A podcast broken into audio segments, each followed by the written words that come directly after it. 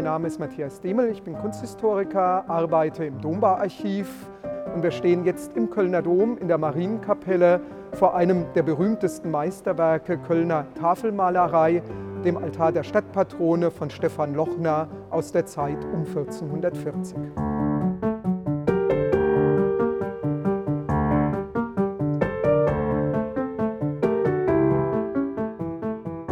Bild dargestellt sind die Stadtpatrone der Stadt Köln, also letzten Endes auch das Selbstbewusstsein der Stadt Köln, da man sich von den Heiligen im Mittelalter tatsächlich Unterstützung bei der Politik, beim Schutz der Stadt, bei der Prosperität der Stadt erhofft hat. Und im Zentrum sitzt die Gottesmutter Maria, auch von deutlich größerer Größe als die übrigen Heiligen. Das fällt einem auf den ersten Blick gar nicht so auf, aber man bedenkt, dass sie sitzt und man würde sich jetzt vorstellen, dass sie aufsteht, würde sie alle anderen Heiligen deutlich überragen. Sie trägt auch eine Bügelkrone, also eine Kaiserkrone und ist also hier als Himmelskönigin dargestellt und als eigentliche Regentin der Stadt Köln. In der zentralen Tafel haben sich um sie herum die heiligen drei Könige versammelt mit ihrem Gefolge, also die biblischen Weisen, die man im Mittelalter aufgrund ihrer königlichen Geschenke Gold, Weihrauch und Myrrhe als Könige ansah, als die ersten christlichen Könige überhaupt, die sich zu Christus bekannt haben. Und der Besitz dieser Reliquien, die 1164 nach Köln gebracht worden waren, waren für die Stadt Köln von so immenser Bedeutung, dass man die drei Kronen sogar in Stadtwappen aufgenommen hat. Und auf den Seitenflügeln sehen wir weitere Heilige mit ihrem Gefolge, die für die Stadt Köln von enormer Bedeutung waren. Auf der vom Betrachter linken Seite die heilige Ursula, die mit 11.000 Jungfrauen vor den Stadttoren Kölns bei einer Belagerung durch die Hunnen das Martyrium erlitten haben soll. Und auf der rechten Seite der heilige Gerion, ein Anführer der thebäischen Legion, der mit einer ganzen Legion aufgrund seines christlichen Glaubens in einer der letzten großen Christenverfolgungen der römischen Zeit hier das Martyrium erlitten haben soll. Beide Heilige wurden in Kirchen verehrt, die auf alten römischen Gräberfeldern hier in der Stadt entstanden sind. Ähm, und als man die Gebeine suchte, fand man natürlich eine Fülle an Gebeinen, sodass Köln dann am Ende die Stadt war, die wahrscheinlich so viele Reliquien äh, besaß wie ansonsten allenfalls noch Rom was natürlich auch das Selbstbewusstsein der Stadt enorm gestärkt hat. Köln gehört zu den wenigen Städten, die sich selber als heilige Stadt bezeichnet haben, als Colonia Sancta.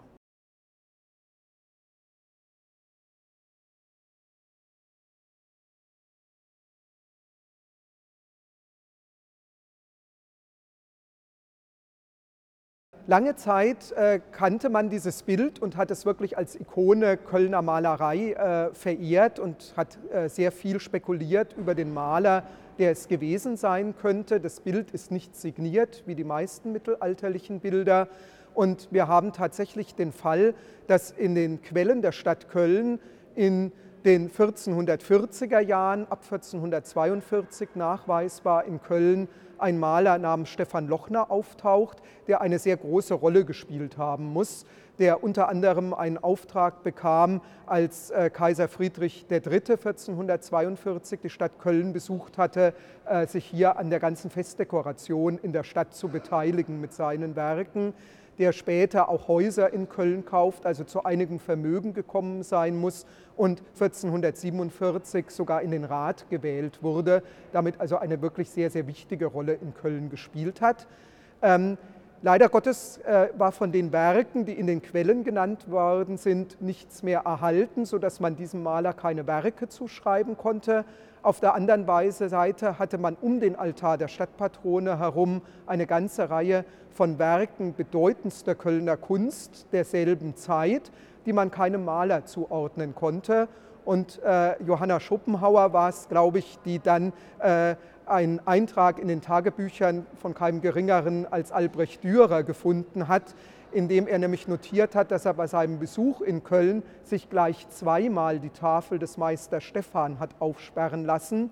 Ähm, und da hat man dann darauf geschlossen, naja, wenn es in Köln ein Werk der Kunst gab, das Dürer so faszinierend fand, dass er sich es gleich zweimal angeguckt hat, dann kann das eigentlich nur der Altar der Stadtpatrone in der Ratskapelle gewesen sein. Und dann hat man von diesem Eintrag, äh, dass diese Tafel von Meister Stephan ist, darauf geschlossen, ähm, dass der Maler dieses Werkes Stefan Lochner sein muss. Man merkt an der Geschichte, eine Restunwahrscheinlichkeit bleibt Hundertprozentig werden wir nie wissen, ob Stefan Lochner wirklich der Maler dieses Werkes ist. Ich denke aber, es ist durchaus im Rahmen des Wahrscheinlichen.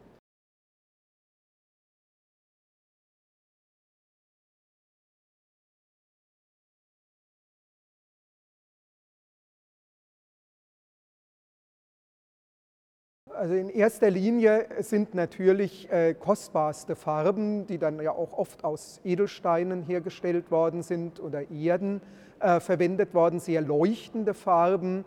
Ähm, daneben allerdings äh, sticht natürlich auch der Goldgrund ins Auge, wie wir ihn in der älteren Tafelmalerei ähm, sehr oft finden und der natürlich die himmlische Sphäre ähm, symbolisieren soll. Das heißt, in dem Altar, vor dem sich die Ratsherren ja im Mittelalter immer vor jeder Ratssitzung auch wirklich zu einer Messe versammelt haben, äh, strahlt ihnen letzten Endes der Himmel entgegen, erscheinen ihnen die Heiligen äh, der Stadt Köln.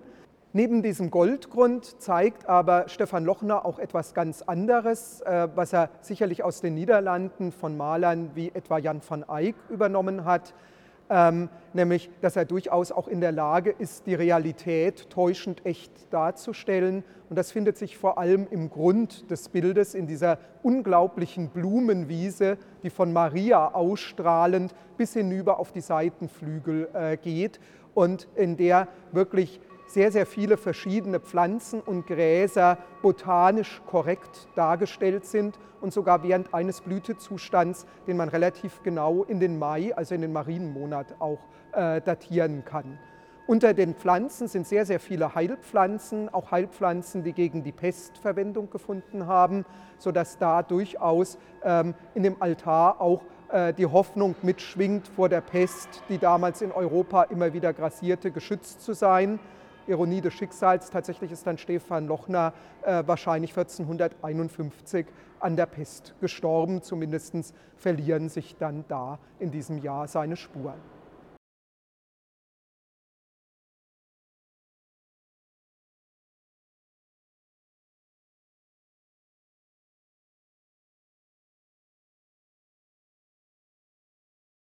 Ja, das 15. Jahrhundert ist natürlich eine große Umbruchszeit einmal in Italien, aber auch im Norden. Und hier sind natürlich die Niederlande, die wirtschaftlich auch eine der reichsten Regionen in Europa waren, äh, ein wichtiges Feld, wo Maler wie Robert Campin oder äh, die Brüder van Eyck auftreten, ähm, die Ölmalerei weiterentwickeln. Der Legende nach soll sie sogar von den Brüdern van Eyck erfunden worden sein.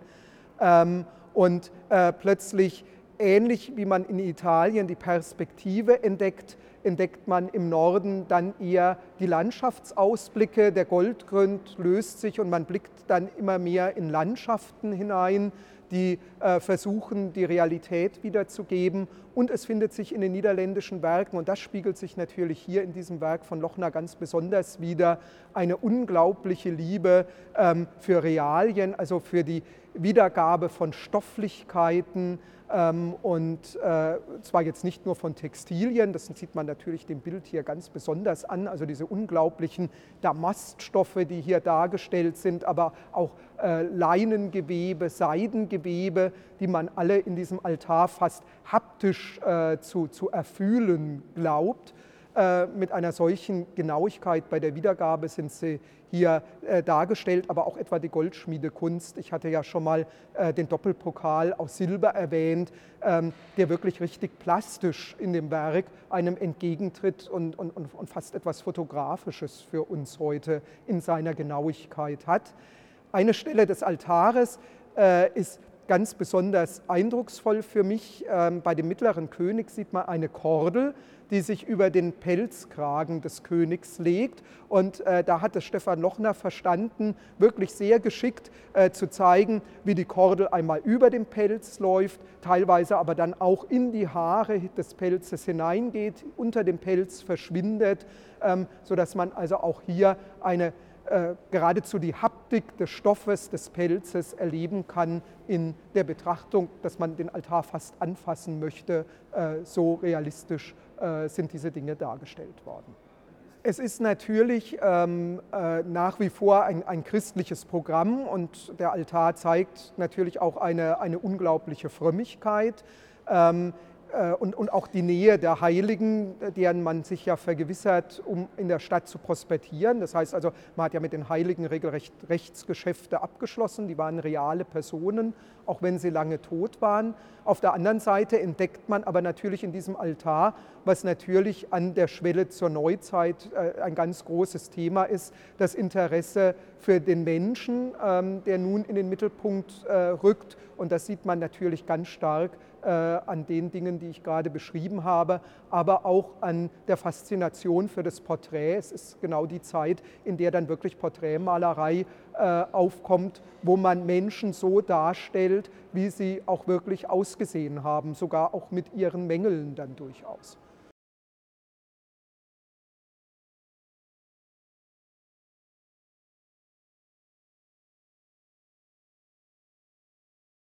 In der damaligen Zeit war das Werk Stefan Lochners in Köln sicherlich äh, epochemachend. Äh, wenn man sich die ältere Kölner Malerei anguckt, dann sieht man, dass die sehr viel starrer noch in, in, älteren Traditionen verhaftet war und Stefan Lochner nun wirklich derjenige ist, der äh, diese neue Malerei aus den Niederlanden nach Köln äh, hineinbringt und der auch in Köln sicherlich äh, für Jahrzehnte die Malerschule in Köln bestimmt hat, der viele Nachfolger gefunden hat, die vielleicht auch aus seiner Werkstatt hervorgegangen sind. Er hat dieses Werk natürlich nicht alleine gemalt.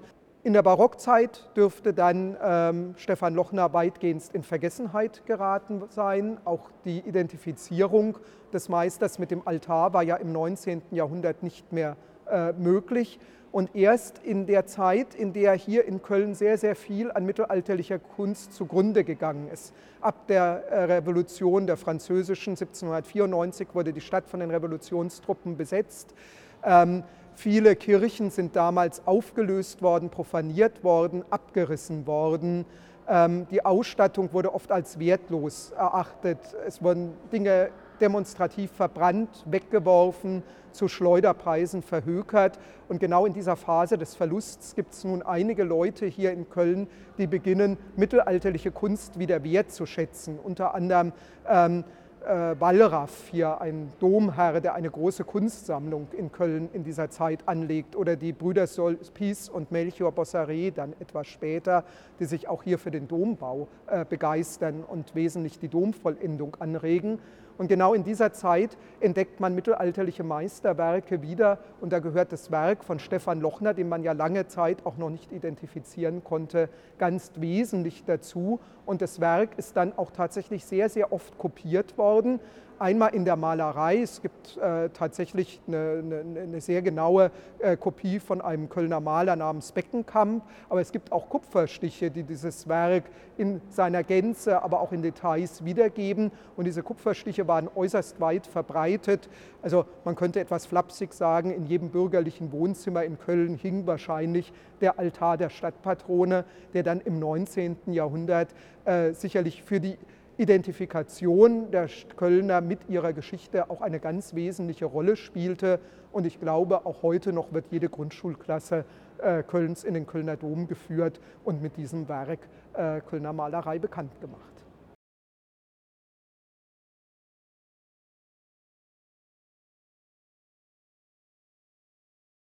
Ja, das, was äh, mich an diesem Werk fasziniert, wie an vielen Werken großer Kunst, ist, dass es sich einem nicht auf den ersten Blick erschließt, sondern dass es wirklich ein Werk ist, das man jahrelang kennen kann. Und wenn man dann noch mal genau guckt und, äh, oder sich in Hintergründe noch mal hineinliest, noch mal ganz andere Welten eröffnet, das so voller Anspielungen ist, die sich auf den zweiten und dritten Stück erst erschließen und es nie seine Geheimnisse vollständig äh, uns äh, aufgeben kann, weswegen man obwohl auch jetzt schon wahrscheinlich die Literatur zu diesem äh, Werk halbe Bibliotheken füllt, äh, die Forschung nie aufhören wird, sich mit diesem Werk beschäftigen zu können.